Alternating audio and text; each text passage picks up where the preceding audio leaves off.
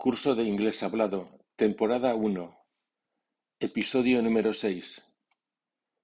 Después de estudiar la forma simple 1 basada en el uso de can, en este episodio me ocuparé de la forma simple 2 basada en el uso de be. Asimismo, me ocuparé también de la forma simple 3 o construcción con do. Con la forma simple 2, de momento me referiré a acciones que están ocurriendo ahora mismo independientemente de cómo esas acciones se expresen en español. Te pongo un ejemplo. Estás en tu habitación y entra tu madre a la vez que por decir algo te pregunta, ¿qué haces? Esa pregunta se formularía en inglés como ¿qué estás haciendo? reservando la formulación ¿qué haces? como acción habitual, lo cual será objeto de la forma simple 3. Así que no puedes mirar al español para saber cómo te las puedes apañar en inglés. Como te dije en el episodio 3, el español no es norma para construir el inglés, como a su vez el inglés no es norma para construir el español. No son imagen especular uno del otro, ni son grupos biyactivos. En general, cualquier estructura nueva que incorporemos al conjunto creando una unidad más rica en primer lugar, será estudiada como tal estructura. En segundo lugar, será objeto de contemplación por dentro, observando las posibilidades que dará de sí según las variaciones fonológicas. Y en tercer lugar, será objeto de práctica hasta convertir esa teoría en habilidad. Así que en todo momento el alumno es consciente de lo que ha construido y se le lleva a encajar una nueva pieza, digamos, una nueva característica, adquiriendo nuevas posibilidades de expresión. En la forma simple 2, el verbo be se convierte en tres palabras. Am, usado con yo, I, en inglés. Is, usado con sujetos singulares de tercera persona. Y are, usado con el resto de sujetos. De la siguiente forma, Simple Form 2. I am ready. I am working. I am not working. Am I working? Aren't I working? Repito. I'm ready. I'm working. I'm not working. Am I working? Aren't I working? Con tercera persona singular, he is wrong. He is stopping. He isn't stopping. He is not stopping. Is he stopping? Isn't he stopping? You're late. You're coming. You aren't coming. You're not coming. Are you coming? Aren't you coming? Repito, you're late. You're coming. You aren't coming. You're not coming. Are you coming? Aren't you coming? En inglés hay una tendencia natural a que la posible negación aparezca cuanto antes en la estructura de la frase. Por eso la opción por aren't I en lugar de am I not. El español dispone de los verbos ser, estar indicando respectivamente alfa, identificación a través de ser y localización a través de estar, o bien beta, esencia a través de ser y existencia a través de estar. Sin embargo, el inglés únicamente dispone del verbo be. Así, los cuatro verbos del siguiente par de frases en inglés es is. Alfa. Pedro es mi hermano. Identificación y está en casa, localización. Beta, por cierto, es un buen chico, esencia, pero hoy está insoportable, existencia. Antes de practicar con verbos, por sencillez conviene comenzar con adjetivos más be. Además de repetirse las características anteriores, puede verse que los pronombres they, you y we seguidos de are, se reducen en las aseveraciones a their, your y we're, respectivamente. y la unión del pronombre I más am se reduce a I'm. En las preguntas estas palabras permanecen completas. En cuanto al clítico de is, tercera persona singular, la sección 229 del libro Pronunciación inglesa, dinámica y ensamblaje explica y justifica por qué y cómo se contrae en la forma z, s o as. Entiende que en principio, como te dije hace un momento, las palabras negativas tienen más peso y tienden a colocarse lo antes posible, no solo en esta, sino en todas las estructuras.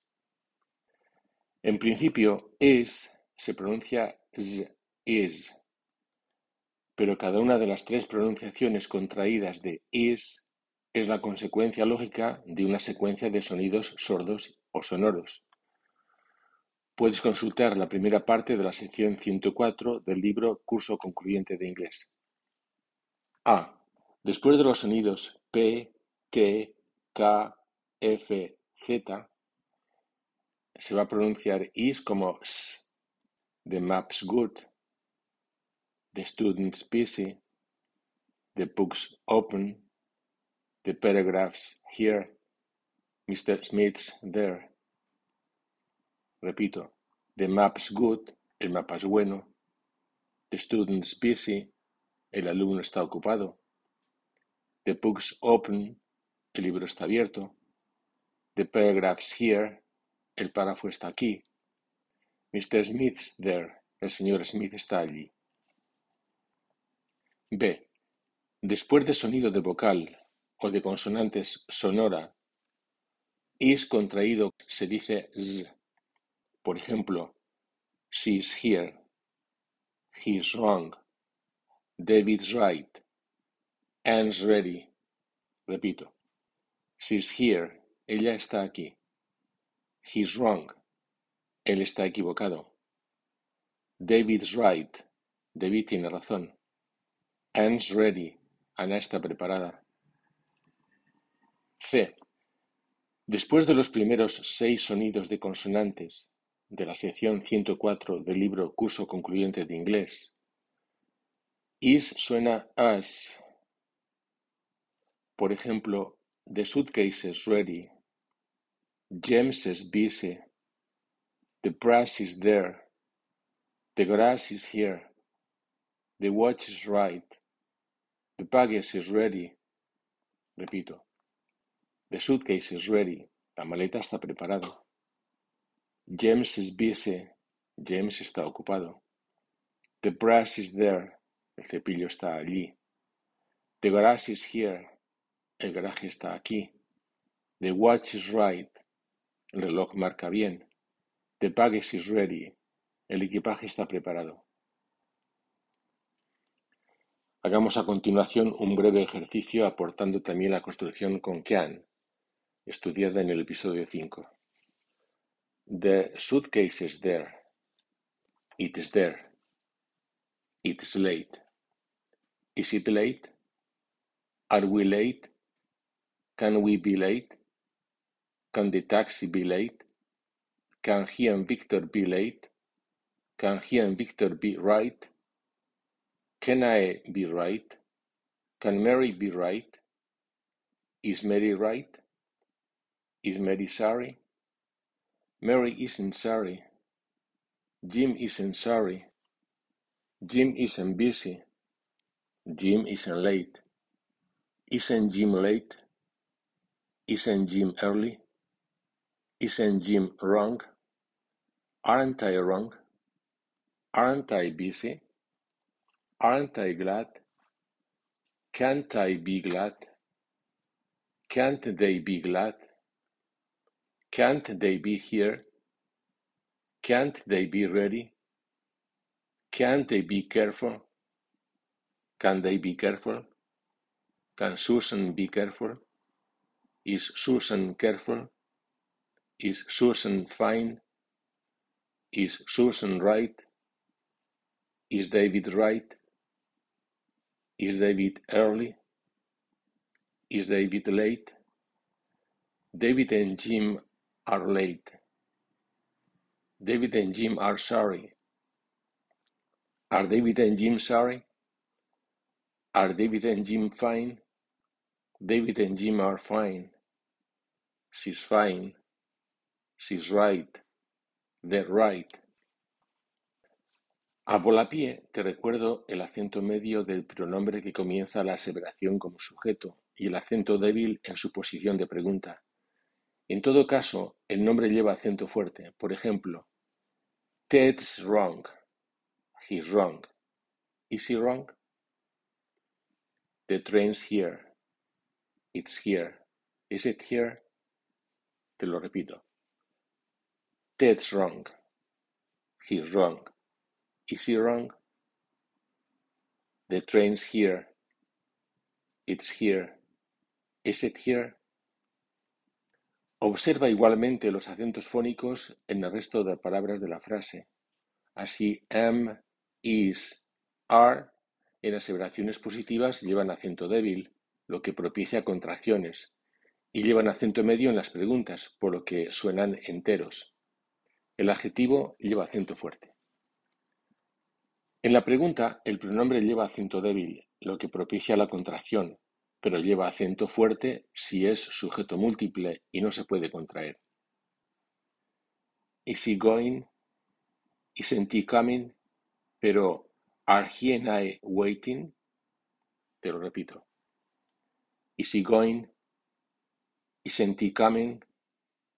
Pero are he and I waiting?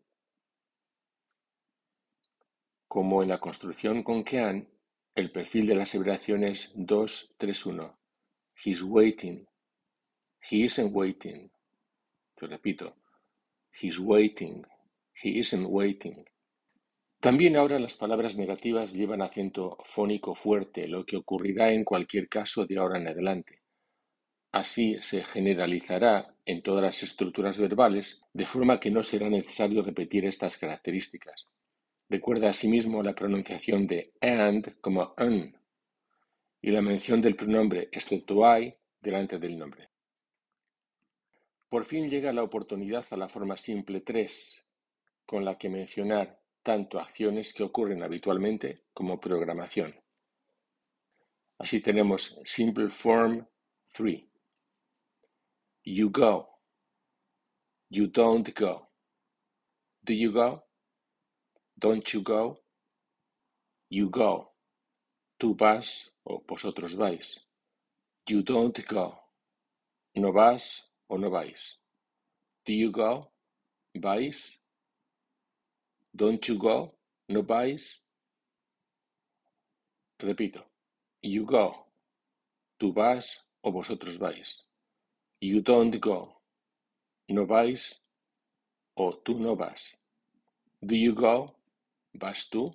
¿Vais vosotros? Don't you go? ¿No vas tú? ¿No vais vosotros? Y con tercera persona del singular, he goes. He doesn't go. Does he go? Doesn't he go? Repito. He goes. Él va. He doesn't go. Él no va. Does he go? ¿Va él? Doesn't he go? ¿No va él? Independientemente de que se dé o pida información como prototipo de los muchos adverbios que más adelante irán en este lugar, insistentemente introduciré el uso del adverbio usually en la forma simple 3 o i3 inmediatamente delante del verbo principal para convertir en rutina el posicionamiento de este tipo de adverbios a los que llamaré preverbos, porque van delante del verbo principal.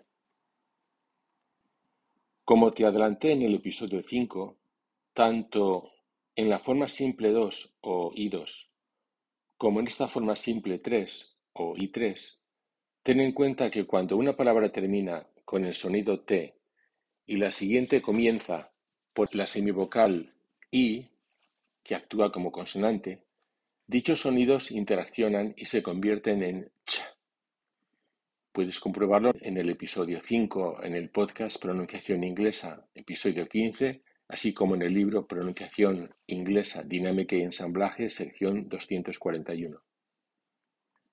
Hagamos una síntesis de las estructuras I1, I2, I3. The suitcase is there. The baggage is there. It's there. It's late.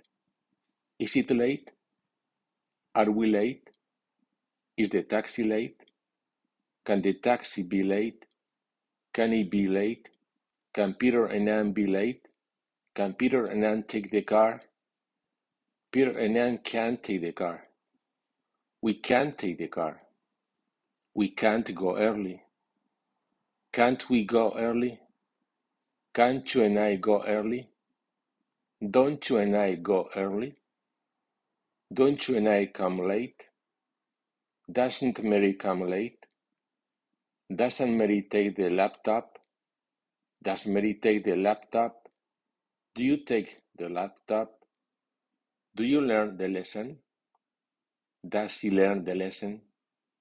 Does he go? Does it go? It doesn't go. Doesn't it go? Don't you go? Don't you work every day? Do you work every day? Does she work every day? She works every day. She works late. I work late. I don't work late. We don't work late. We can't work late. We can't open the door. We can open the door. He can open the door. Can he open the door? Can he be ready? Is he ready? Isn't he ready? Aren't you ready? Aren't you sure? Can't you be sure? Can't you stop here? Don't you stop here? Don't you take the car? Don't you stand up? Don't you come late? Don't you and I come late? Don't you and I go there every evening? Doesn't James go there every evening? Doesn't James stop here? James stops here. He stops here. The bus stops here. The bus comes here. She comes here. She studies the paragraph. Liz Smith studies the paragraph. They study the paragraph. They don't study the paragraph. You don't study the paragraph. You don't sit down. You sit down. Te hago dos observaciones más. En primer lugar, delante de you y probablemente delante de they y we, do cambia a the, de acuerdo con el podcast Pronunciación Inglesa, episodio 5. Segunda observación. Cuando se dan secuencias del mismo nivel no subordinadas, lo normal es sacar como factor común todos los elementos repetidos y después colocar los elementos particulares. Es un caso similar a 2a más 2b igual a 2 paréntesis a más b. Por ejemplo, tenemos dos frases, they're here más they're not there.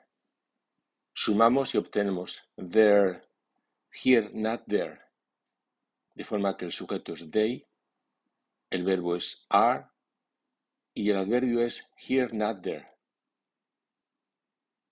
Antes de despedirme hasta nueva comunicación, te sugiero que si tienes dudas me escribas al correo julio.ihpe.gmail.com. Igualmente, si percibes que este podcast es interesante, coméntaselo a tus amigos. O quizás estás interesado por nuestra franquicia o nuestras clases con el método completo. En todo caso, puedes conseguir información en nuestra web www.ihpe.es.